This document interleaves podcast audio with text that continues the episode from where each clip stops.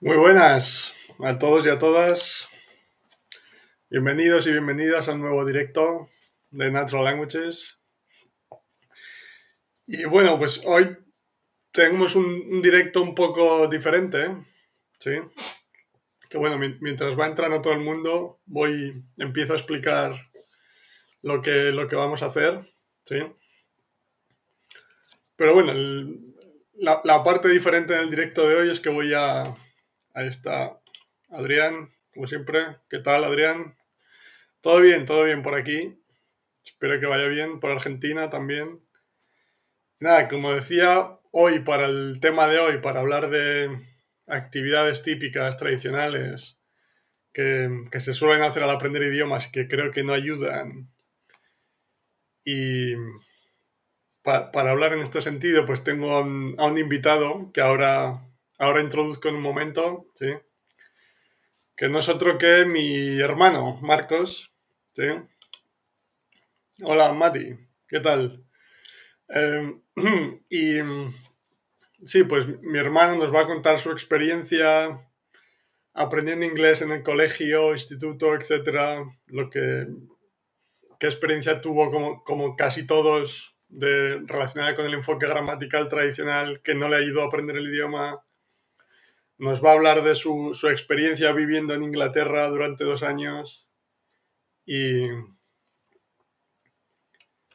y eso, en general, sí, todas su, sus, experiencias con, el inglés, tanto en España primero como después en Inglaterra, sí. Y nada, todo bien, dice Adrián. Nada, así que voy a meter a Marcos al, al directo y, comenzamos. Sí, dice Adrián que interesante el tema de hoy. Perfecto. Pues nada. Bienvenido, Marcos. ¿Qué tal? Muy bien, eh, muchas gracias Álvaro por, tenerme aquí. Estoy, estoy muy bien, genial, con muchas ganas de participar. Y saludos a todos los espectadores que nos están viendo. Y nada, espero que, que les resulte útil, como siempre. Y o que les resulte inspirador nuestras idas y venidas, lo malo y lo bueno. Pues ahora, antes de empezar, que, que, la gente ponga en el chat quién es mayor, Marcos o yo. vale, gracias, dice Adrián, perfecto. Sí, como decía, ahora comenzamos en un par de minutos, sí, pero creo que mi hermano tiene experiencias interesantes, primero en colegio, instituto y tal, similares a las mías probablemente, pero después tanto hablaremos de un programa de inmersión en el que fue, él fue a Inglaterra, ¿sí? nos hablará de eso, de, de su experiencia viviendo en Inglaterra durante dos años también. Y, y un poco también, si, si, tiene tiempo, porque igual tiene que irse un poco antes, sobre su experiencia enseñando a niños también. ¿sí? Porque enseñas inglés y español a niños. Sí, exacto. Eh, así que nada, y también como está el chat activo, cualquier pregunta a alguien que, sea profe eh, y tenga dudas de, bueno, aunque no, no, llevo mucho tiempo haciéndolo, pero bueno, ya con el, el, hecho de estar un poco rodado, de preparar clases tanto online como presencial, pues bueno, se me han ido ocurriendo ideas, o sea que cualquier pregunta en ese sentido, eh, supongo que bueno, sueles animar a, que participen y pregunten, pero bueno, hoy más que nunca, cualquier cosa que, os pueda resultar interesante, estamos aquí al final para que, para que os ayuden y, si sois profes, pues, pues mucho más. Si aprendéis idiomas también. exacto, exacto. Pero bueno, normalmente cuando estoy yo solo intento contestar a todos los comentarios, todas las preguntas cuando aparecen. Hoy empezaré, ahora empezamos la, la, charla, sí, le empezaré a hacer preguntas, pero vosotros, vosotras en el chat, podéis escribir cuando queráis, sí, porque yo estaré atento a, los comentarios y, iremos respondiendo a vuestras preguntas o hablando de vuestros comentarios, eso como siempre, sentíos libres de, de escribir lo que queráis cuando queráis. Muy bien, Marcos, pues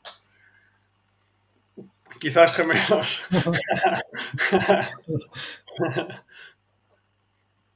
Bueno, ahí queda Mati. Después, después respondo a la pregunta. Vamos la incógnita. Pero gracias, gracias por, por escribir. Perfecto.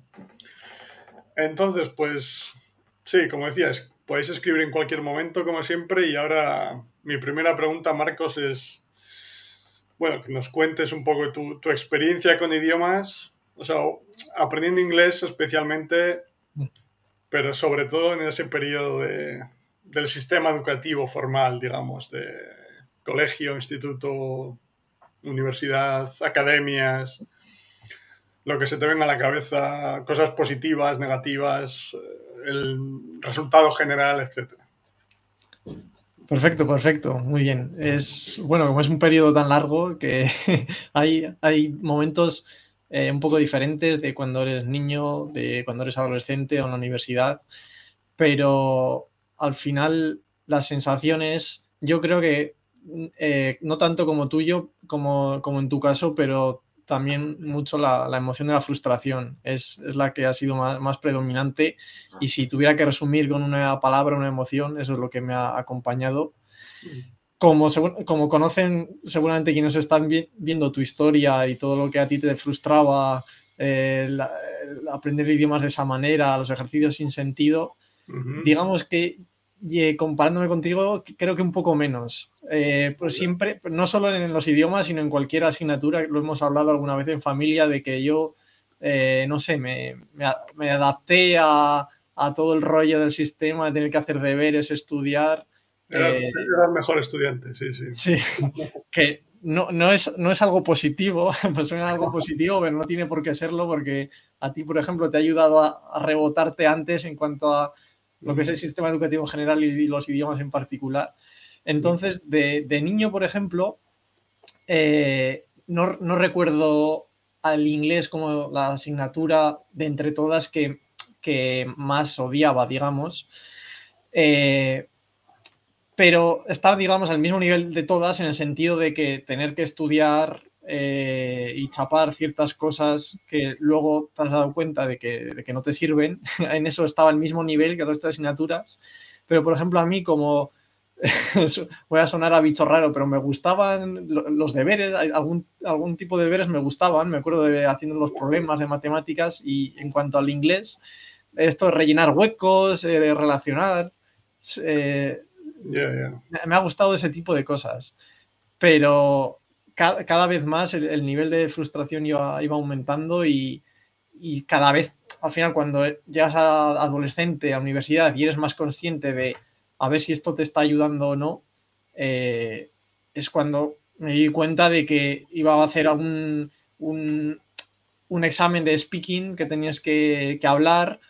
Eh, cualquier, sí, cualquier situación en la escuela de idiomas, que también fui a, la escuela de idiomas, cualquier situación que nos, eh, nos tocaban hacer actividades o exámenes que tenías que presentar, era como la sensación de que las palabras, las palabras no salían. Eh, un, momento, Marcos, te interrumpo. Tengo una pregunta interesante que un poco la has contestado ahora, pero de Adrián, que dice que ¿en qué momento te frustraste y por qué? ¿O cómo, cómo te diste cuenta de esto? Porque entiendo que lo que comentabas es que te gustaba el proceso de hacer los ejercicios y tal, por un poco al principio, pero obviamente no te ayudaba a aprender el idioma. Sí, pero ¿cuándo fue el momento? ¿Cuando eras más ya adolescente, como decías, que te empezaste a dar cuenta? Que, cuando ya querías, digamos, utilizarlo en el mundo real o esperar que te sirviese. Sí, buena pregunta. Eh, ahora hablaré de lo que has dicho antes de mi experiencia en Bristol, dos semanas en un. En, hay una experiencia en Inglaterra inmersiva. Intercambio. claro, en, esos momentos, en, sobre todo, eh, comencé a darme cuenta de la frustración cuando tuve que, que hablar, que es yo creo que cuando nos pasa a todos. Tanto que en mi caso era en, los últimos años del instituto, más o menos, el bachillerato, los 16 años o así, que es cuando más exámenes orales había, y también en la escuela de idiomas, que es en España una la organización un poco oficial que fuera del colegio que vas a aprender idiomas, un poco como Cambridge, Cervantes, eh, un poco así. y, también y me acuerdo ponerme muy nervioso en los exámenes, recuerdo, teníamos que hacer un monólogo en cinco minutos, tenías tres minutos para pensar qué decir, que ya es algo que en español te costaba y en inglés era como que estabas pensando en decir las palabras exactas. Y claro, llegaba el momento y querías pues, de forma natural eh, decir una frase de otra manera y las palabras no te salían, eh, cometías errores. Entonces, yo creo que doble frustración, primero de que no tenía realmente, me di cuenta que no tenía realmente los conocimientos para hablar y segundo, que todos los casos en los que he tenido, tuve que hablar hasta que tuve, hasta que fui a Bristol esa experiencia de dos semanas, las únicas veces que he hablado en inglés es en un contexto de que alguien me está examinando. Entonces, eh, te frustras doblemente porque, porque claro, eh, están los nervios de que alguien te está examinando una nota. Sí, sí, no ayuda, no ayuda. Sí. ya, claro, sí, perdón, entiendo que hasta ese periodo con más exámenes orales del instituto, digamos que un poco es, o sea, en primaria, en los años del colegio, em, digamos que más o menos ibas avanzando y no se requería tanto de los alumnos, ¿sí? Entonces, pues ibas haciendo los ejercicios, ibas aprobando, digamos, y como no sé, diciendo algunas palabras sueltas durante clase, es un poco más, más relajado, no hay esa presión que, igual ya hay a los 15, 16, 17 años, de tener que producir, de probar que realmente sabes hablar, sí, que obviamente no, no podías. Sí. Y. Vale, espera. Pues. Sí, Marco, ¿qué tal? ¿Todo bien? Lo primero. Sí, de cómo hiciste para llegar al punto de que las palabras te salieran, danos las claves. Ahora, ahora, ahora vamos por ahí, ¿no? Pero, o sea, todavía estás en el punto de que te costaba mucho en los exámenes de la escuela de idiomas que comentabas. Y era muy, muy robótico, me imagino, ¿no? Como muy pensando mucho eh, haciendo muchas pausas o bueno, tú, nos dices. Sí, no, así exactamente. O sea, es, es que incluso aunque tuviera media, hubiera tenido media hora para prepararme ese, monólogo, eh, también sería, hubiera sido muy difícil porque salvo que lo escribas y lo leas directamente, cuando haces un examen oral siempre eh, pues vas a cambiar una frase y, es que las palabras no, no salían. Pero Ahora volveré a la pregunta esta que has comentado de en qué momento, pero para quería enfatizar eh, sobre todo lo que estamos hablando de cuando me di cuenta un poco, empecé a frustrarme, fue, esto va a sonar un poco raro, pero cuando, cuando me di cuenta de adolescente, cuando reflexionas y dices, ostras, que esto, en teoría, esto que es la asignatura del inglés, todo esto que he tenido desde pequeño, me tendría que ayudar a aprender el idioma, porque hasta ese momento eh, digamos que tenía esa asignatura y es como un ente que haces ejercicios como, como de conocimiento del medio que te estudias los, los, reptiles, los peces, pues conocimientos que te estudias, eh, rellenar unos huecos y, ya está. Y además se me daba bien, eh, en general, los idiomas y Sí, se, te daba bien el, estudio ese tradicional. Claro, ese estudio tradicional, pero yo creo que también un poco los exámenes de listening, por ejemplo, te ponían un audio, mm. Eh, mm, lo, hacía mejor que, los demás. Es una asignatura que nunca he tenido que estudiar porque era, era un buen estudiante, pero también no sé si eh, que hubiera un punto de que se me mejor que, otras personas. Ya, ya. O sea, lo que estoy pensando, o sea, primero lo que, lo que decías antes de... Se me ha ido pues por eso no por eso no estaba frustrado, por eso no estaba tan frustrado, digamos, porque veía que se me daba mejor y... Sí, sí ahora me ha venido. Que, al principio lo veías más como, como, una asignatura más que tenías que aprobar, simplemente, no que, que que el, el, propósito debería ser aprender el idioma para ser capaz de comunicarte. Claro, claro, porque por, comparar con eh, conocimiento del medio, el propósito es que luego se nos olvida todo, pero bueno, aprenderte los tipos, eh, los grupos de animales, mamíferos, reptiles, llegas al examen, pum, lo plantas, vale, conocimientos. claro, el inglés yo concebía como lo mismo.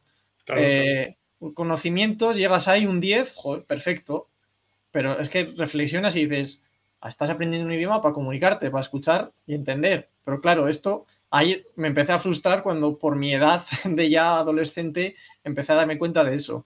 Y es ahí cuando entra, por ejemplo, en eh, cuando ya me tuve que comunicar más en inglés, que es cuando fui a Inglaterra con, un amigo dos semanas a, Bristol. ¿Cuántos años tenías? ¿Dos? No me acuerdo. 20. 20. 19, 20. Antes de llegar ahí, eh, durante esos años del instituto fuiste a una academia también, ¿no? ¿Me quieres sonar? ¿O, fue después? No, no, no, fue antes. Fui fue más de niño. Fue últimos años de primaria, primeros de secundaria, entre, entre 10, 14 años. Es que estaba pensando que lo que decías de que igual el listening se te daba mejor. Por, por explicarlo todo, que si no, si no recuerdo mal, la academia a la que fuiste fue a la profesora que era nativa. Sí, eso es. Entonces, tú puedes pensar, que esto creo que es importante, que puedes pensar que se te daba mejor, que es lo que solemos pensar, pero simplemente es que por, esa, por esa academia en la que la profesora era nativa seguramente habrías escuchado más inglés que tus compañeros y por eso podías entender mejor los listening. Sí, sí, no, ni, me acordaba de esa experiencia, pero, pero sí, sí. Vale, vale, pues mm. simplemente porque por ese, ese, tema del talento que siempre está en el aire, que a mí me gusta siempre... Eh, no me sale la palabra. Me gusta luchar contra ello, digamos, porque estoy convencido de que todos podemos. Y entonces, vale, continúa con tu, tu experiencia en, en, Bristol con 19, 20 años. Ahora nos comentas que fue la primera vez, digamos, que necesitabas utilizar el idioma de verdad, ¿no? En la, en la vida real. Sí, que exacto, que lo necesita en la vida real y que y también a la vez un contexto en el que no tenía esa presión de porque hasta ahora la, única vez que lo había usado, como digo, en, en, exámenes que te están evaluando. Entonces, la primera vez también sin, sin presión. Entonces... un momento, Marcos, perdona. Antes sí, sí, sí, Adrián dice, ¿estudiabas solo inglés u otros también, otros idiomas? Em, bueno, primero, eh, solo inglés, ¿no? U otros idiomas también. Eh, francés, con método tradicional también. Francés, creo que tres años en el instituto, eh, simplemente. El, mismo, la misma experiencia, digamos, ¿no? De aprobar los exámenes, pero en francés ni siquiera necesitabas comunicarte en ninguna Exacto. Francés, eso, incluso peor porque en, solo en inglés lo que dices, tuve momentos de que fui a una academia de, niños exacto, con una nativa que, aunque hacíamos cosas, pero hacíamos un poco más juegos, sí. Y, escuchábamos, eh, nos hablaba siempre en inglés, que, es lo que al final me he dado cuenta que ha ayudado, pero en francés solo tuve experiencia de, en el instituto y eso sí que lo recuerdo. Eh, vamos, eh, ahora me hablas en francés, no entiendo nada, me tengo que expresar y cero. y con la profesora está cuando eras más joven que estuviste, dos, tres, cuatro años. Tres o cuatro, tres o cuatro años creo que estuve, sí, sí, de final de primaria a principio de secundaria. Vale, vale. Sí. Eso es. Gracias, Adrián, como siempre. Y vale, entonces volvemos, vamos a, claro, lo que dices, el francés nunca has estado en una situación de la vida real como para medir cuál era tu capacidad. Ahora ya has dicho que, nula tanto para entender como para hablar. Pero vamos con el inglés, sí, que pues después de todo el proceso educativo formal, aprendiendo con, los, con el método tradicional, esos años en la academia, cuando eras más joven, como decías, que, que si bien estaban basados en la misma idea tradicional, digamos, del aprendizaje consciente, pero con más juegos también porque eres más, más pequeños y tal, ¿no? para, digamos que para, para tener todo el, toda la experiencia que tenías hasta ese momento, hasta ese punto de llegar a, a Bristol con 19, 20 años para una experiencia de dos semanas, ¿no? Vale. Sí, eso es. gracias, dice Adrián, perfecto. Y buenas, David. Encantado de verte por aquí, como siempre. Y sí, Marcos, adelante. Cuéntanos el viaje a Bristol, a Inglaterra. Pues el viaje a, Inglaterra, pues eso, eh, por una parte fue un, poco parte positiva, parte negativa. Digamos, parte positiva porque digamos que ya era consciente, ya llevaba varios años haciendo exámenes de oral, tanto escuela de idiomas, en el instituto, y, y claro, estaba muy frustrado de que pensaba que apenas sabía hablar. Entonces, ahí al estar en un contexto en el que ya no me evaluaban, simplemente a comunicarte con, con, otras personas, digamos que, claro, esa, esa, esa losa se levantó, ese peso se me, se me levantó, me quité ese peso, esa mochila de que te evalúen. Entonces, eh, soy la persona además que hay personas que ya en cuanto cometen fallos, igual al venir del sistema educativo, en cuanto hacen algún fallo, se sienten ya vergonzosas. Yo siempre hablaba, lo bueno era que hablaba y no me importaba hacer fallos. Pero a la vez, esa la positiva, pero la negativa a la vez, eh, sí que seguía teniendo parte de frustración porque sobre todo con los ingleses, cuando hablamos con ingleses nativos, eh, había, que preguntar todo el rato, repetir a, los que hablaban rápido y, y, no, y no me salía comunicarte o tener una conversación que quieres tener como la que quieres tener en español y que puedes tener perfectamente. Entonces, pues eso, esa parte negativa, obviamente, de que no te puedes comunicar todo lo que quieres, pero positiva, positiva de, de, lo mal que venía, digamos, de la situación tan, tan penosa de que solo había sido expuesto a tener que hablar eh, en un contexto en el que te evalúan. Entonces, el poder soltarme y sin tener, sin tener esa... Es como que te quitaste ya mucha presión encima en ese sentido, ¿no? No tenías a alguien detrás, detrás ahí observándote, ¿sí? Y antes de que sigas, Sí, sí, no, más o menos. ¿Habías consumido algún tipo de contenido en inglés, series o podcasts, etcétera? Es decir, input comprensible cuando llegaste al Reino Unido.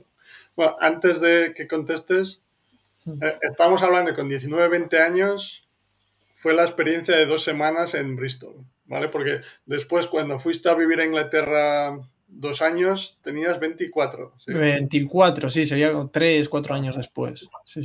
para Francisco, para que para, que, digamos, tengamos, sepamos todos todo lo que hiciste hasta ese punto, lo que hiciste después, etc. Entonces, hasta ese punto de que fuiste las dos semanas de Bristol, simplemente era la experiencia del colegio, escuela de idiomas y la academia. Hmm. Nada de la vida real, a consumir contenido. Eh, no, lo, que no sé si por ese. de, yo, yo de directamente no, ni escuchaba podcast, ni todavía veía la liga inglesa poco yo creo, creo que fue después de Bristol justo, si no, yo creo que después de Bristol, pero si no, ese año antes, como mucho, es de lo primero que empecé a ver la liga inglesa en inglés, un poco como tú con la NBA, ¿no? Que fue de lo, de lo primero, pero, pero no, nada, nada más. Sería sin, conocer alternativa, digamos. Eh, para mí la, la, única forma que había de aprender inglés era gramatical. Y de hecho allí en Bristol lo que fui es, durante el día tenía clases tradicionales, digamos, de, inglés, que por supuesto me, me ayudaba, pues a posteriori me di cuenta que me ayudaba porque era un contexto todo el rato en inglés, el profesor hablaba en inglés, pero eh, era al final eh, actividades gramaticales que ya me empezaban a, pues eso, a chirriar. además, claro, en tu caso estaba pensando que al ser buen estudiante es curioso también porque eh, en los momentos en los que tenías los exámenes orales, en la escuela de idiomas que comentabas y tal, tiene que ser curioso porque desde el punto de vista de que tú sacabas muy buenas notas, pero luego llegaba el examen oral de la escuela de idiomas y veías que no podías comunicarte. Hmm. O sea, es, decir, que es incluso más frustrante porque como tú piensas que la forma de aprender idiomas es la que estás haciendo en el colegio, instituto, y se te da bien, pero luego ves que no puedes comunicarte, es como todavía más frustrante, ¿no? ¿Sabes? Sí, sí. no, entiendes nada. Totalmente era así. Y, mío y de mis compañeros amigos que fui en, la escuela de idiomas, me acuerdo. Y... Sí, sí. pero volvemos a Bristol, porque sea, a Bristol fuiste dos semanas que tenías clases tradicionales por la mañana y el resto del día pues estabais por ahí hmm. en Inglaterra, ¿sí? Claro. Fuiste con, con un amigo más de, de, Soria, de nuestra ciudad, de España, ¿sí? Sí, exacto. Y... No, no, dime. No, háblanos de, o sea, tus experiencias cuando ibais a comprar o cuando tenías que hablar con nativos, alguna, alguna anécdota o cómo era en general. Pues eso, yo me acuerdo de que, que fue bastante diferente de cuando teníamos que, eso, lo que de ir a comprar o comunicarnos con los profesores ingleses o monitores cuando nos, preparan, nos preparaban actividades ingleses. Me acuerdo de, de no entender nada, casi nada, de tener que repetir dos veces eh, ir al supermercado y esperar que, que, no te, no te diga nada extraño, ir ahí, pagar. Y, mirar, el, mirar, el, precio en lugar de que te lo diga, ¿no? Mirar el precio y ahí como, como un robot. Pero al, mismo tiempo, te digo, sí que con, con eh, los otros personas internacionales de Italia, Francia, Holanda, eh, tanto mi amigo como yo, que tenemos experiencia parecida en ese sentido, fui con él a la escuela de idiomas muchos años, o sea, tenemos experiencia, fue buen estudiante, o sea que más o menos somos, se puede hacer un símil. Eh, sí que tuvimos esa parte positiva de, poder comunicarnos con, en general con, los, con, el resto de, de, nacionalidades, claro, de, de esas maneras, eh, cada uno con su con su... sí, había, otros estudiantes como vosotros, de otras nacionalidades, o sea, en, el hmm. programa ese como vosotros, pero de Italia, Francia, Holanda, etc. Claro, sí, sí, los compañeros en general de la misma edad eran de, otros países porque iban también a, aprender inglés. Vale, vale. Claro, entonces, obviamente siempre es más fácil entender a un no nativo que a un nativo. Sí, exacto. Y, en cuanto a tu, capacidad de, hablar, ¿cómo era? O sea, era esta idea clásica de tenías que pensar todo lo que ibas a decir, em, un montón de pausas, dolor de cabeza después de media hora, no sé, cuéntanos. Sí, sí, la, ya te digo, especialmente con los ingleses porque lo, que eh, me afectaba sobre todo era la presión de que veías con los ingleses al hablar de, que no le estoy entendiendo nada, eh, tengo que preguntar, eh, tienes que tener, estás como súper alerta. Y, pero bueno, tanto con ingleses como con otras personas internacionales, eh, sí, o sea, te acababas comunicando porque ibas soltando palabras sueltas y al final, por el, contexto y por el lenguaje no verbal, te, vas Tienes el recuerdo de que te costaba mucho, ¿no? Sí, sí.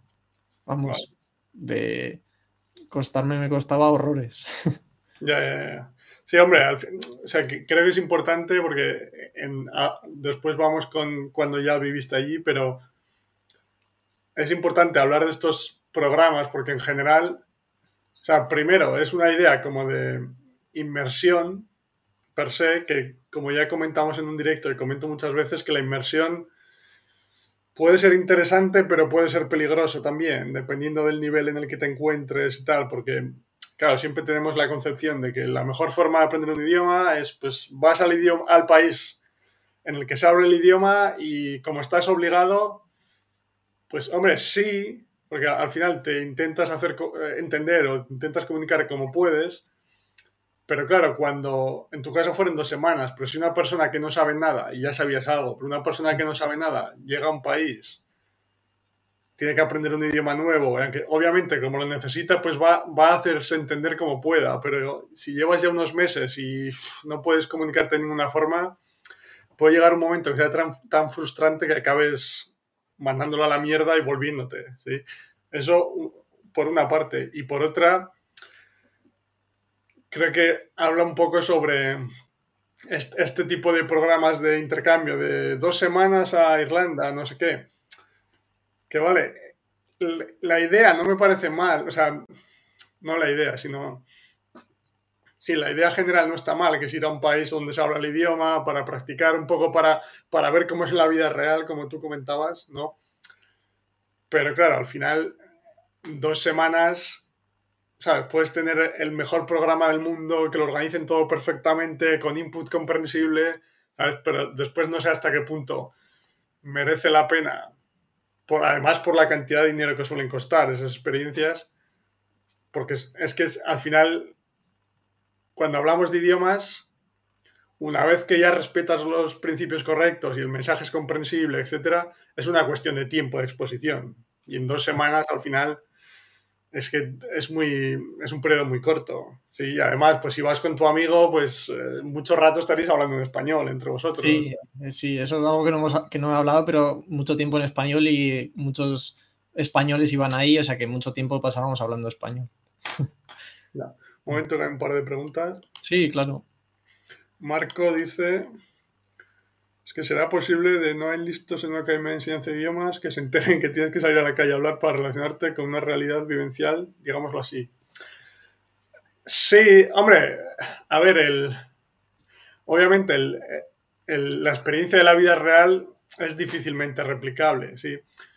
De, de, todas formas, como estaba comentando hace un momento, la inmersión per se, como decía, puede ser peligrosa. Entonces, no creo que el, el, hecho de las clases esté mal per se, especialmente al principio, sino que es, es, sobre todo la forma en la que se dan las clases, porque al final, como profesor, puedes replicar conversaciones de la vida real, crear historias, etcétera, de una forma un poco más segura al principio, cuando el mundo real todavía no te resulta comprensible, ¿sí? que te ayude un poco a hacer esa transición para tener un nivel mayor y, y, y ser capaz de utilizar el mundo real, eh, podcasts, eh, conversaciones con gente que ya sí, obviamente, es el, la fuente de información más interesante que hay, eso sí. Entonces, pero sí, entiendo por dónde vas, Marco, por, supuesto, sí, pero es un poco eso, que...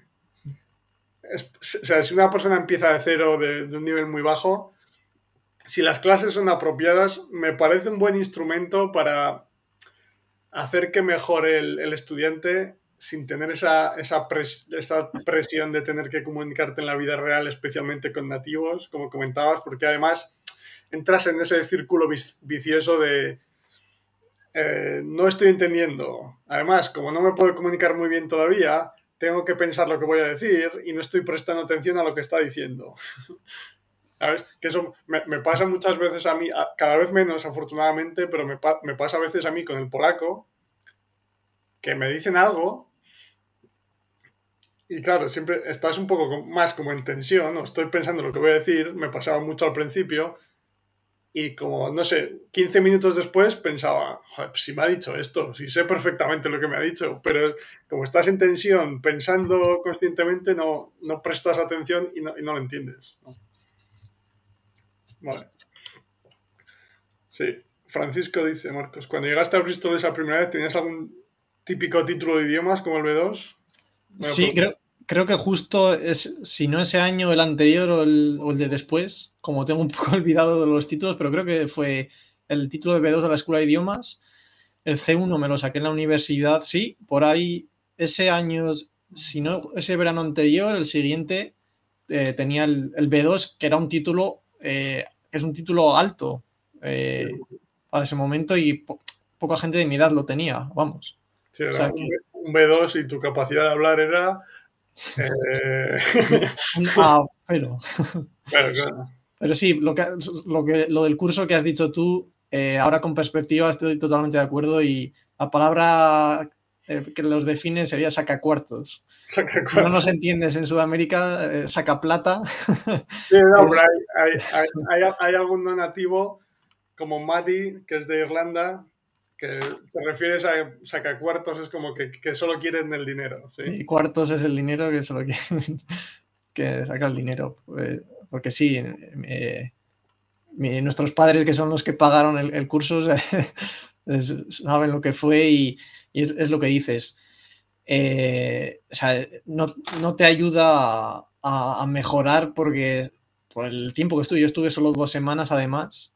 Y además lo peor es que te da la sensación de que, o a mí me dio, te da la sensación de que casi de, de que sí, de que qué bien que has mejorado, pero realmente en mi caso, al final depende del contexto de cada uno, yo creo, en mi caso, como como he dicho, que las únicas veces que había tenido que hablar en inglés eh, hasta esa época eran en España en exámenes, digamos que el, soltarme, aunque tenía pocos conocimientos, pero al menos eh, me di cuenta de que, eh, pues bueno, a base de soltarte, pues encadenas frases un poco, un poco mejor y casi, casi te parece que, has mejorado de nuevo porque venía de, un factor emocional de, tener mucha presión. O sea, no, para mí no la recuerdo como una experiencia súper frustrante, mucho, mucho más el, instituto porque por, siempre me gusta recordar, yo creo que lo haces tú también Álvaro, el factor emocional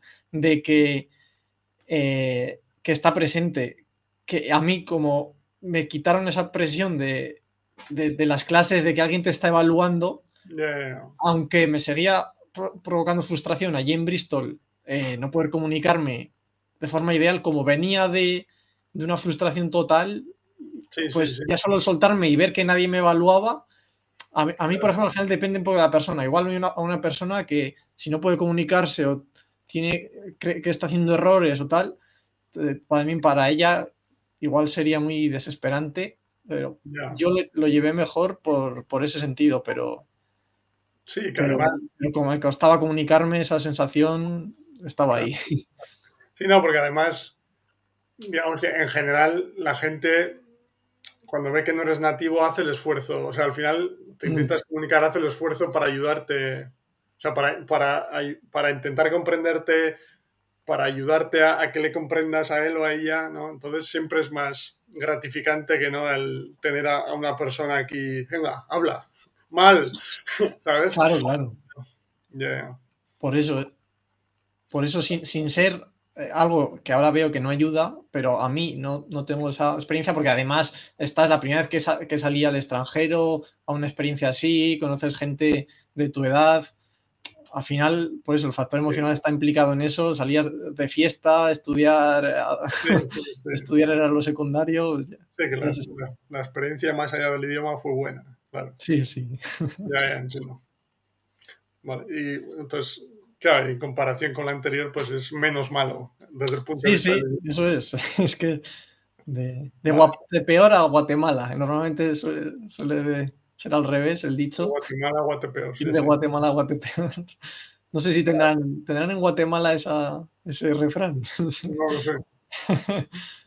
Bueno, Adrián dice, sí, mira, que hay un caso de una mujer colombiana que después de vivir 30 años en Israel no aprendió hebreo y se comunicaba en inglés. O sea, que no creo que vivir ahí asegure el aprender el idioma. ¿Qué piensan ustedes? Sí, exacto, exacto. O sea, al final o sea, yo aquí conozco, pero mucha gente, aquí en Polonia, mucha gente de otros países, de Europa sobre todo, pero incluso de, otros continentes, que viven aquí desde hace años y no pueden comunicarse en, polaco.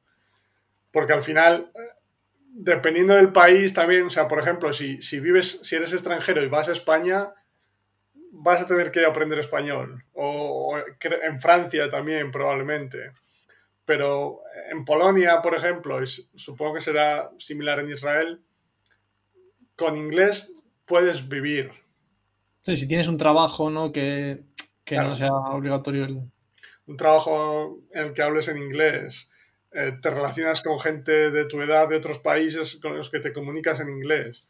Al final, pues es como los casos de futbolistas que se van a vivir pues Gareth, Bale, David Beckham en, España. En España, por ejemplo, recuerdo Tevez en Inglaterra, que claro, pues viven en el país, pero están rodeados constantemente de amigos suyos de su país de origen y al final tienen una, exposición al idioma mínima a pesar de vivir allí. Entonces, como dice Adrián, no es... No es... Eh, joder, no sé la palabra. no es garantía de nada, exacto, exacto. Claro, sí, que a gente nos pensábamos que, ir a, un país ya con respirar el aire vas a Inglaterra. Claro, claro, claro. Con respirar el aire ya lo respiras en inglés y al final te, va a ayudar si vas ahí, que fue mi experiencia cuando viví allí, cuando pues te expones al idioma y, Claro, claro. Es la, lluvia de las Islas Marcos que yo creo que se te impregna y aprendes inglés, ¿no? Marco dice, todavía, querido Álvaro, no puedo creer que te hayas metido con el polaco para aprender un idioma distinto al tuyo. Me sale a decir, como dicen ustedes, es acojonante. Marco es de, Argentina también, sí, sí. De Argentina, pero de origen polaco. Marco, o sea que es... Eh, por eso le parece increíble. Sí, sí. Un idioma bastante diferente. Vale. Y Adrián dice, ¿cuál sería la solución para uno que no vaya al país del idioma que quiere aprender? Pregunto, porque de acuerdo a esta mujer, vivió 30 años y no aprendió. Para uno que no... Ah, que no vaya, pues lo que hablamos siempre, al final, pues... ¿Tú cómo, has aprendido tú, no? De francés, italiano, portugués. Claro, pues eh, como, como estás haciendo tú, Adrián, con el hebreo. Al final continúas en Argentina y lo aprendes, pues, viendo vídeos, leyendo, escuchando podcasts haciendo intercambios de idioma crosstalk con personas de ese país online, incluso clases online al principio. Sí, no creo, o sea, al final lo bueno de irte a vivir al país, una vez que ya tienes un nivel para manejarte más o menos, es que puedes estar en contacto con el idioma todo, todo el día, si quieres. ¿sí? Aunque bueno, realmente en Internet también, ¿no? Pero bueno, es un poco más, de, más, experiencias de la vida real, digamos, pues que, o sea, yo, por ejemplo, con el polaco, o sea, ahora estoy en Polonia, si estoy aprendiendo alemán y ruso, lo aprendo el rato que veo los vídeos, leo, etcétera, en casa. ¿sí? Pero el polaco, además de series que veo, pues voy al supermercado, eh, voy al supermercado, tengo que comunicarme en inglés. Voy a jugar a fútbol con mis amigos polacos, me, eh, en inglés, en polaco, perdón voy a jugar a fútbol, que voy después con mis amigos polacos, pues tengo que hablar en polaco. Pues al final, de forma natural, te vas a exponer más tiempo al idioma. Eso siempre te, ayuda, digamos, pero hoy en día no, no, creo que haya ninguna barrera para aprender ningún idioma desde ese punto de vista. Y dice Adrián que sí, tal cual. Gracias, chicos, que no, que no le funciona la S, sin problema. Y el signo de pregunta, vale. Se entiende, se entiende, Adrián, sin problema. Muy bien. Pues em, entonces, por resumir la experiencia en Bristol, la experiencia muy buena. En lo que se refiere al idioma, muchas dificultades para entender a los nativos, mejor con los otros estudiantes no nativos, ¿sí? Y la capacidad de producción pues sí. Lo, que podías, digamos. Lo que podías, ayudado de lenguaje verbal para hacerte entender y, como siempre, las personas al final te intentan ayudar y para comunicarte. Claro. Pero, pero eh, como siempre, pensando en el número de horas que has estudiado para que te sirva, entre comillas, ese idioma y luego lo que puedes hablar, pues no, no, no sale, no salen las No salen las cuentas, ¿no? Y entonces, eso estamos hablando de 19, 20 años, ¿no? Sí. Y cuando te fuiste a vivir a Inglaterra fue con 24. 24, sí. Sí, fue en 2016, sí, sí, exacto. Y eh, ahora, antes de hablar de Inglaterra, en el periodo ese después de Bristol hasta, hasta irte a Inglaterra a vivir, que has comentado un poco, pero cuéntanos cuál fue tu exposición al inglés. Claro, fue, fue más amplia y seguí yendo, seguí en parte con la, con aprendizaje tradicional gramatical, porque recuerdo, pero ya solo un año para sacarme el C1, el título del C1 en, la escuela de idiomas. Eh, pero ya comencé, yo creo que todavía no eh, habías, todavía no habías descubierto concretamente tú el método de, de y todo, pero yo creo que la experiencia de, de Bristol, de que me gustaba esa de esa sensación de vivir fuera, comunicarte con personas de otro país. Eh, ya, aunque sin ser yo consciente, sabía que, que, me gustaba y que ya tenía en la mente un poco como tú, que tiene que haber una forma diferente, aunque no le ponía nombre ni, ni cómo podía ser ese método. Ya eso, por ejemplo, el, fútbol, ver la, la, liga inglesa, empecé a ver los partidos en inglés, me gustaba. Y, es que, sobre todo, de nuevo voy al factor emocional, como eh, todo lo que había hasta ahora, prácticamente todo estaba relacionado con, eh, con ser evaluado, con ser examinado, pues siempre había, había mucha presión, a pesar de, ser el buen estudiante y en general eh, que no me causara tanta frustración hasta, como digo, hasta que te tienes que explicar o entender a, nativos. Pero, pero eso, durante esos años, eh, exacto, comencé ya a, pues bueno, a consumir contenido, ver charlas y, en, inglés, en YouTube. Y bueno, en ese periodo, antes de vivir en Inglaterra, también fui Erasmus eh, un año en, ah, Polonia. Que, que, fue, que, fue, que fue al final eh, mucha exposición, porque como en Bristol también había muchos españoles y hablábamos en español, pero la comunicación principalmente era en inglés y, y escuchar a, a otros internacionales que hablaban inglés mejor que nosotros que seguramente es lo que, lo que me ayudó. Por eso luego llegué a Inglaterra, ya paramos si quieres, cuando llegué a Inglaterra tenía un nivel pues mucho más apto para... De, hecho, fui, allí con trabajo y estuve trabajando en inglés eh, a tiempo completo y, ya algo que cinco, cuatro o cinco años antes, cuando llegué a Bristol, era imposible que me contrataran en una oficina para un trabajo en inglés. Sí, sí, se me había olvidado el Erasmus, claro, claro. Erasmus, sí, sí. O sea, eso y Erasmus fue con 21 o 22, ¿sí? 21 o 22, sí, sería un año después de Bristol, más o menos. Después de, de, Bristol, estuviste pues viendo la Premier que, que, veías, que podías ver un par de partidos a la semana. Sí, cuatro horas a la semana, cuatro o cinco horas. Eh, sí, conferencias también, YouTube, charlas TED, esas cosas. ¿Entendías bien las charlas? Eh, con subtítulos, no me acuerdo ya si ponía subtítulos eh, al principio quizás en español, luego en inglés. no, del todo, eh, no, no, del todo, pero mm, sí, no, estoy pensando, tengo que hacer memoria, como ahora estoy tanto metido en que ahora veo series, pero mm, sí, sí, sí, eso era, eso era sobre todo. Ya, ya. Deporte. Sí, sí, sí, perdón. No, no, eso, eso. Sí, que voy a decir que la, parte de la Premier, porque, claro, como es casi lo mismo que lo que yo hice con la NBA, que eh, lo positivo es que primero es algo que, haces porque te gusta, ¿sí? Mm. porque te gusta el fútbol, quieres ver los partidos. Segundo, que siempre tiene esa parte más comprensible, porque lo que está explicando el comentarista lo estás viendo a la vez en el campo, entonces es más fácil asociar las ideas que no una charla TED, como decías en YouTube, simplemente es una persona hablando, aunque a veces hay PowerPoint que te ayude a entender, ¿no?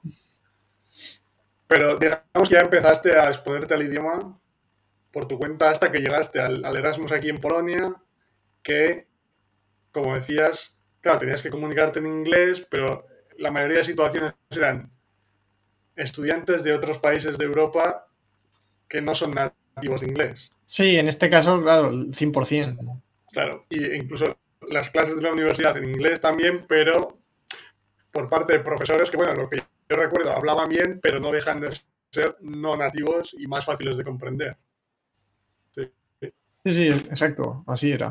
Eh, y el, Sí, sí, no, no, como tu caso de cuando estuviste de, Erasmus. Te iba a preguntar eso, el, día que llegaste a Polonia, los primeros días, ¿cómo recuerdas tu capacidad de, comunicación en comparación a la experiencia de Bristol?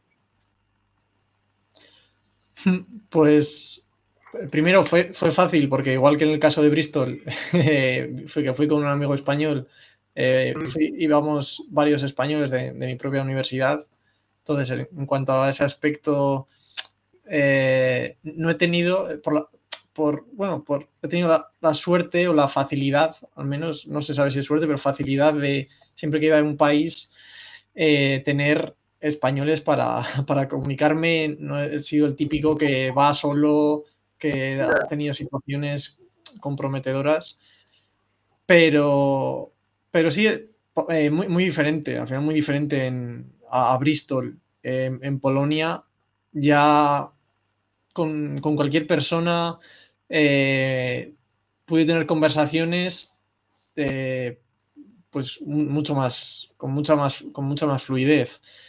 también seguro que seguiría cometiendo errores, pero sí, la sensación que tengo mirando hacia atrás, ahí en Polonia, fue de con cualquier persona internacional eh, comunicarme, comunicarme sin problema y entender y sobre todo ya relajarte porque ves que estás entendiendo, estás entendiendo casi todo. Sí, hay cosas que igual no puedes expresar, pero puedes hacer entender sin, sin recurrir a, tantos gestos como en Bristol. ¿sí? Exacto, exacto. sí, sí. espera, una pregunta de Adrián.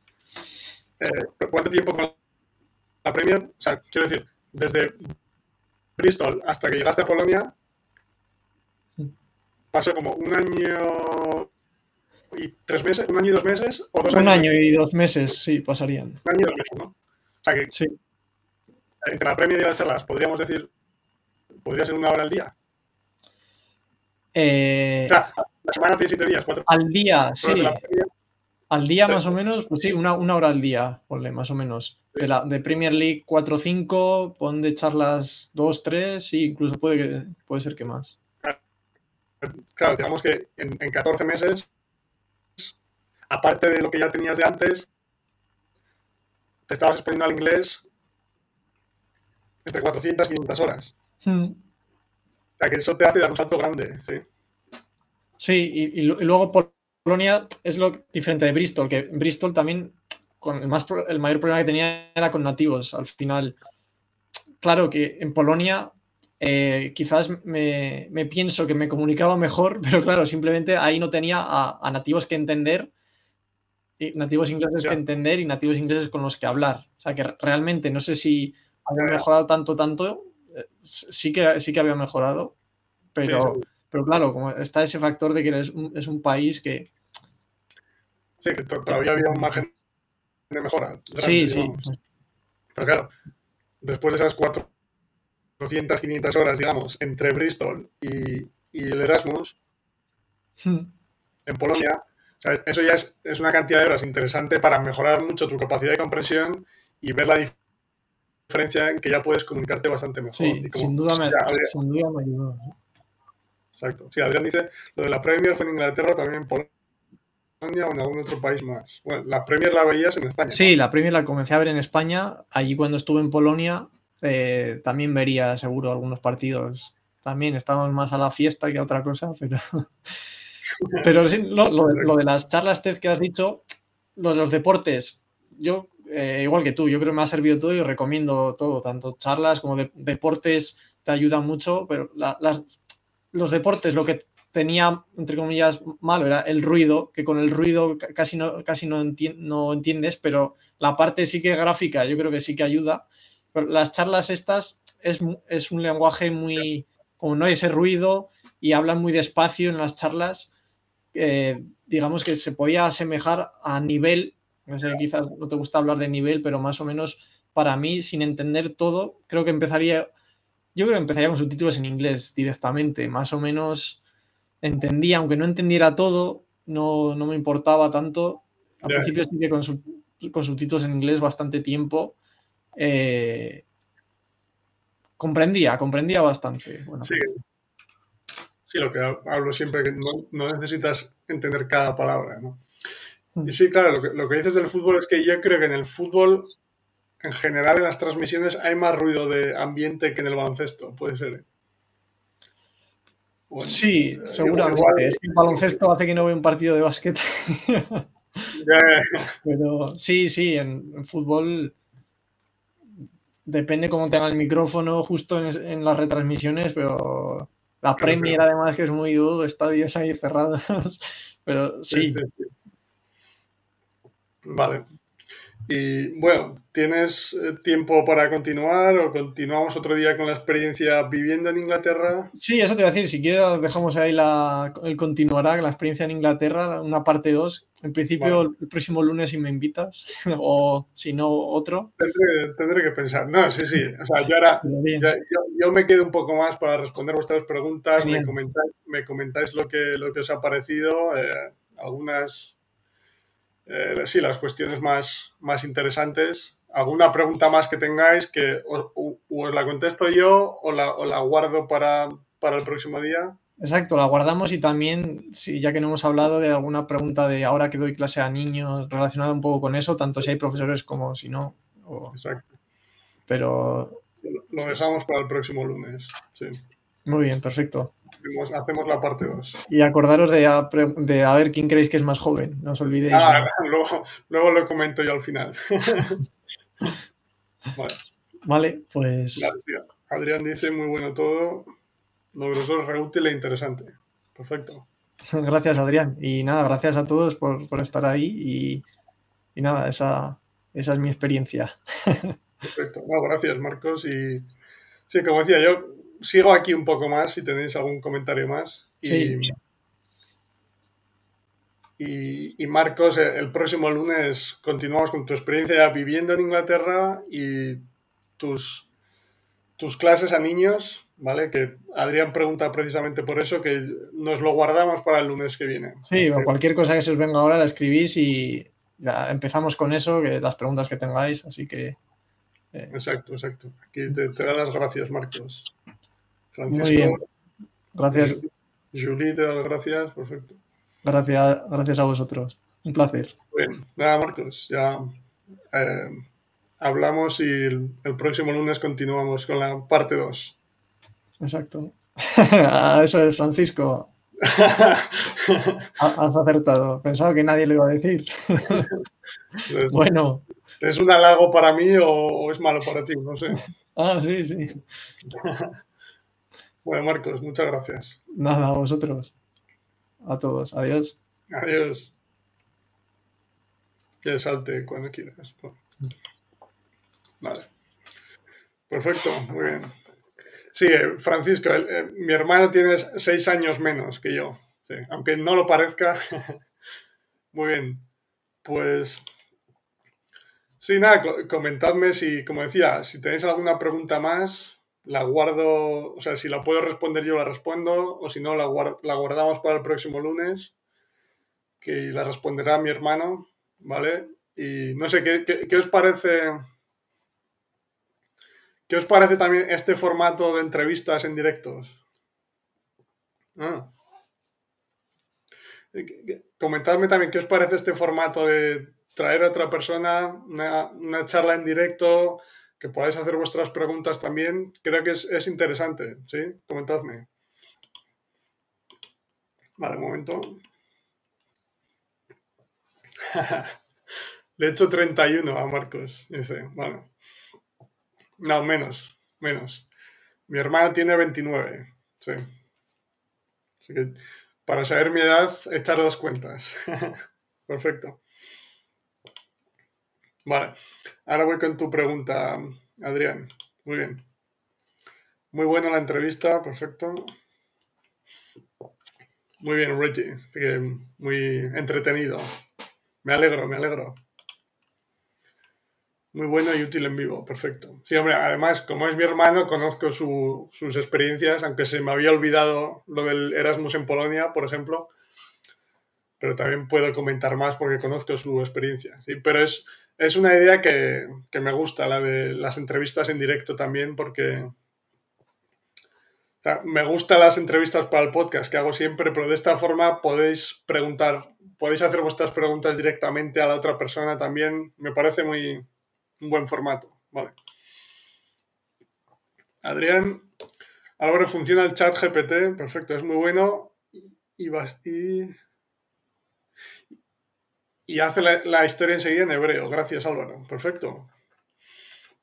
Sí, funciona, funciona bien para tanto la idea de Crosstalk para hablar con el chat directamente, como crear historias conjuntas, como hacerle preguntas sobre canales de YouTube o páginas que, en, que en las que creen historias del idioma que quieres aprender, etc.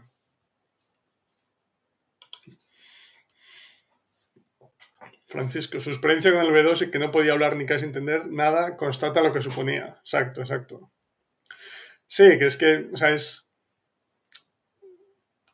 Ya lo hemos comentado muchas veces, pero es que es, es un proceso tan, tan artificial, el de los certificados, digamos. O sea, que no, eh, la única pequeña parte que muestra un poco el nivel real de la persona es la parte de speaking al final, que además que yo creo que es una cuestión de cinco minutos de hablar sobre un tema que incluso te, puedes preparar ciertas expresiones antes del examen, memorizarlas y decirlas un poco en el examen, ¿no? Pero, pero sí que es un, un proceso completamente artificial que no tiene nada que ver con, la capacidad real para comunicarte en el idioma, para, para entender el idioma, sí, porque al final esos, esos certificados, esos exámenes se basan, lo te digo, el 95% en ejercicios de gramática eh, que, que uno, como, comentaba mi hermano, que a él se le daba bien y era buen, buen estudiante, pues los aprueba perfectamente sin problemas. Además, como en esos exámenes te puedes preparar exámenes de años anteriores, buscar ejemplos. Como que lo que digo siempre, que para ese te puedes preparar y un poco, entre comillas, engañar sobre tu capacidad en el idioma. Mientras que en una conversación en la vida real, ahí no, no puedes fingir nada. O, te puedes comunicar o no. Sí, ahí no hay, ahí no hay forma alguna de, de fingir, no hay forma alguna de engañar a la otra persona, o te comunicas o no. ¿sí? O sea, no. Pero bueno intentaremos cambiar esa, narrativa lo máximo posible. Sí, muy bien. Y sí, algún comentario más sobre, sobre lo que hemos comentado con, mi hermano hoy, eh, alguna pregunta para que yo pueda responder ahora o, o para guardarla para el próximo lunes para preguntarle a mi hermano. Em, comentarios como el de Adrián del chat GPT que decía ideas con el chat GPT o con otro tipo de recursos que hayáis descubierto, que estéis utilizando y que os, os gusten, que, os, que, veáis que os están sirviendo. ¿sí? Vale. Bueno, mientras pensáis o escribís alguna idea más, alguna pregunta, Sí, exacto. Adrián dice que confirma que el camino es el input, ¿no? Exacto. Claro, al final, yo creo que en, ese periodo en el que... Sí, estaba pensando, en ese periodo antes de ir a, Inglaterra a mi hermano, que mi hermano fue a Inglaterra en 2017, y cuando yo descubrí Crash y comencé con mi proyecto fue, con, o sea, cuando empecé a, a documentarme fue finales de 2015, principios de 2016 y empecé con mi proyecto a finales de 2016. Entonces yo creo que ya, ya, le, ya le había estado comentando a mi hermano sobre estas ideas. Pero lo que quiero decir con esto es que porque yo ya había estado hablando con mi hermano sobre esto, él ya tenía una idea de que realmente lo que lo que le había ayudado más era pues esos primeros juegos en la academia en los que simplemente querían jugar y escuchar el inglés cuando era muy más pequeño, esos partidos de, la Premier de fútbol que, que veía, etc. Porque al final, especialmente con inglés, que es el idioma más popular y que de una forma o de otra todos lo hemos estudiado en colegio, instituto, academias, diferentes tipos de experiencia, como todos tenemos experiencias diferentes, pues intercambios, clases tradicionales, etc., es un poco más difícil medir realmente qué es lo que te está ayudando. ¿Me explico? Mientras que, claro, si empiezas a estudiar un idioma diferente por tu cuenta, que no sea tan popular o que no, que no hayas estudiado en el colegio, es más fácil medir lo que te ayuda realmente. Mientras que en el inglés hay tantas experiencias diferentes que si no conoces un poco cómo funciona input comprensible, teorías de crashing, etc., no sabes realmente qué, es lo que te está ayudando. Y es, una de las razones por las que mucha gente todavía piensa que, le ayuda estudiar de la forma tradicional. Porque en sus experiencias con inglés estudió de la forma tradicional, después escuchó podcasts u otras cosas que fue lo que realmente le ayudó, pero como hizo todas esas cosas diferentes, todavía piensa que el estudio gramatical es, lo que hace falta. Sí. Vale, Marcos usa solo input con los chicos para el lunes próximo, pregunto. Sí, sí, exacto. Mi hermano e- empezó a enseñar después de iniciar yo mi proyecto, entonces ya le había comentado todo miles de veces, sí, ya sabía por dónde iba el camino. Pero, o sea, e- él hablará de su, de su experiencia porque es interesante que los dos años que vivió en Inglaterra, el primer año estuvo trabajando en una empresa, digamos, más típica, trabajo, típico trabajo de oficina, etcétera, pero el segundo año trabajó en, un- en una escuela en, en Inglaterra con niños y yo creo que esa experiencia será muy interesante desde ese punto de vista también. Y entonces fue después de, de su experiencia con niños en Inglaterra, en 2018-2019, que al volver a España, que vi- vive ahora en España otra vez, empezó también con las clases con, con niños de español e inglés. Sí. Pero sí, por responder a tu pregunta, usa input solo. Sí, sí. No, no da clases de gramática, ¿no? No, no se lo permitiría. No, no, es broma, es broma. Él no quiere tampoco. Muy bien. Vale. Sí, al- alguna... Ah, sí, iba a decir, mientras... Si queréis más tiempo para pensar alguna pregunta más o algún comentario, iba a decir que estoy muy avanzado en releyendo el libro de Kate Olam que comenté y pues probablemente si el próximo lunes hago la parte 2 con mi hermano, probablemente el siguiente hablaré sobre mi opinión sobre lo que comenta la políglota húngara en, en su libro porque hay alguna cosa que me gusta, pero hay muchas que ya la comentaré más en profundidad, pero como ella era una traductora, hay muchas técnicas que utilizaba, muchas cosas de las que habla que están muy relacionadas con el enfoque tradicional, que igual le, pueden, le podían servir como traductora, pero no me convencen mucho. Pero bueno, ya, ya las comentaré más en profundidad, como decía. Gracias a Dios, nueva gramática. Exacto, exacto. Perfecto. De Kate Olam, exacto. Sí. Sí. O sea, hay cosas que se pueden aprovechar, digamos, que, que me parecen interesantes, pero otras, mm, demasiada atención consciente al idioma. ¿Me explico? Pero como decía, que le, pueden, le, le pudieron servir a ella como traductora, pero no sé si para el, la capacidad real de comunicación en el idioma hmm, no me convencen del todo. Pero bueno, ya, ya lo comentaré, como decía. Perfecto. Vale. Me alegro, Adrián, que sea, te haya parecido interesante.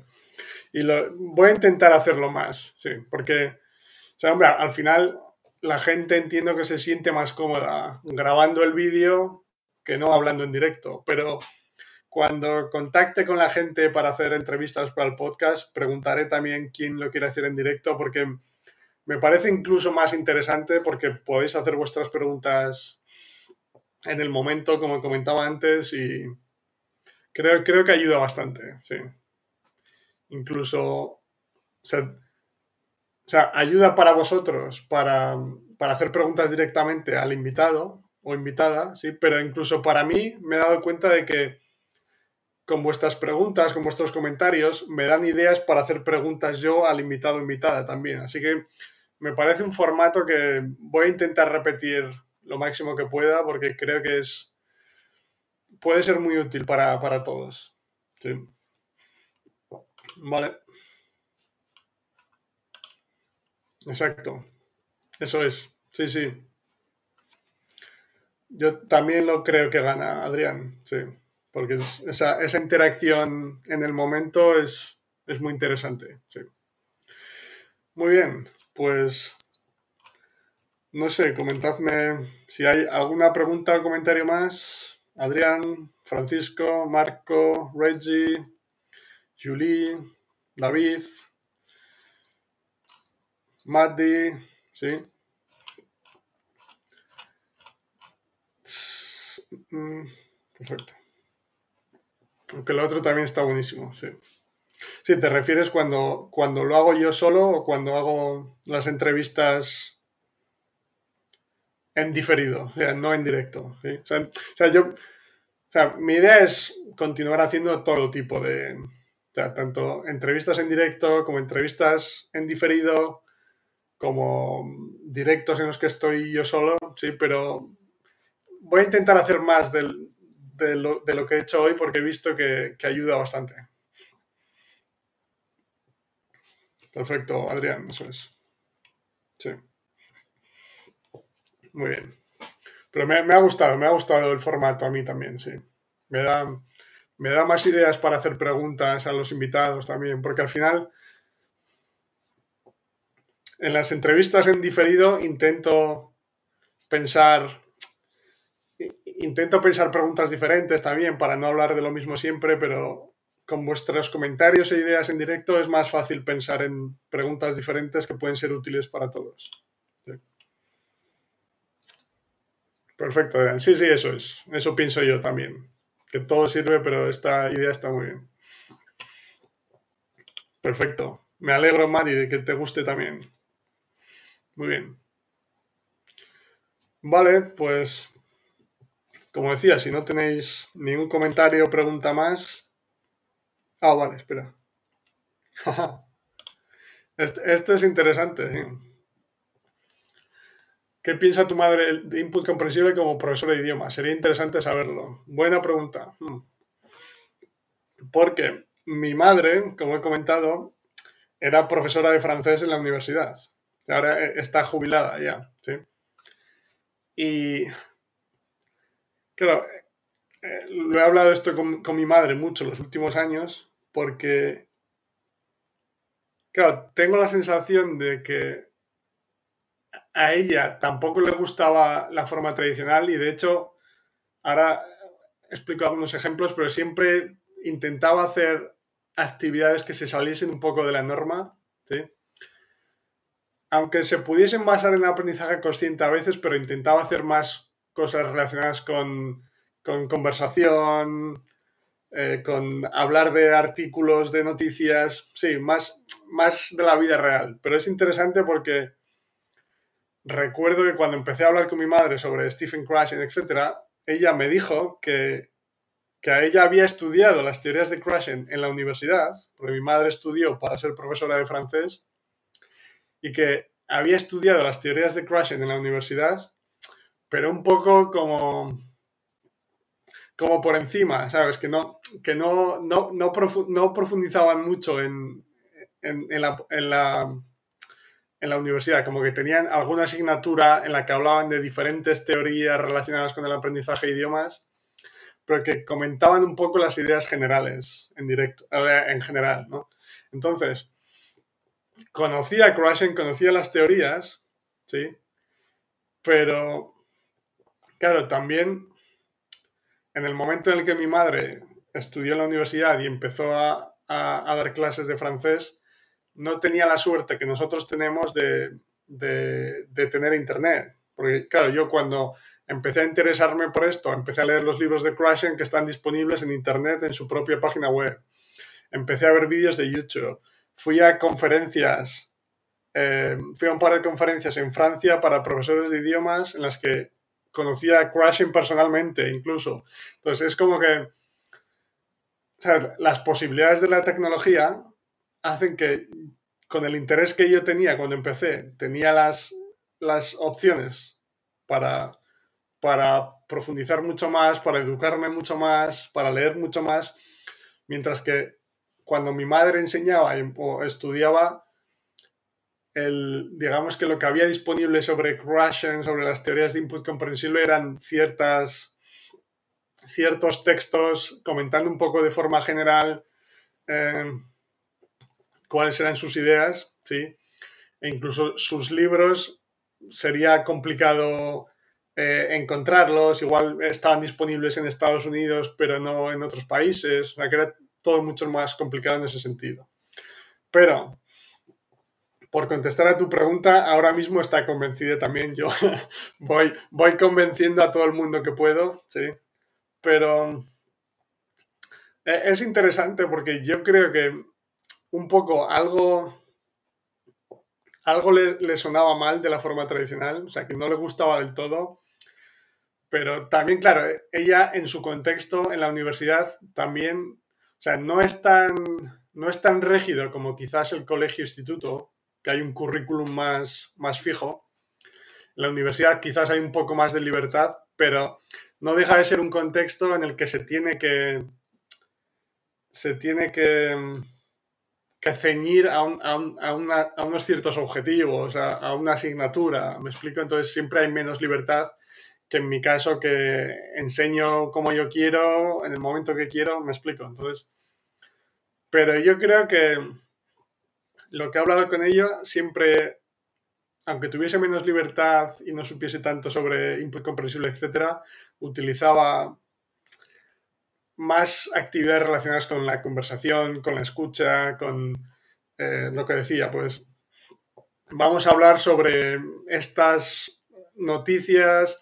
Hablaba también de cuestiones culturales sobre Francia también, o sea, lo hacía más interesante, más, más de la vida real que, que las típicas mm, que las típicas clases gramaticales, digamos. Entonces, pues haría alguna cosa que, fuese mejorable, como pues igual, claro, también, como decía, por necesidad de las clases, del, contexto de la universidad, pues igual forzaba un poco más de la cuenta a los estudiantes a hablar en algún momento, porque necesitaban para aprobar la asignatura, para medir lo que sabían decir, ¿no?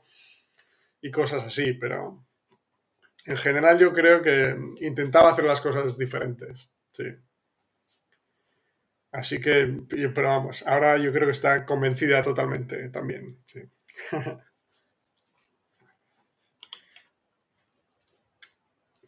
Pero gracias por la pregunta, Francisco. Muy interesante, sí.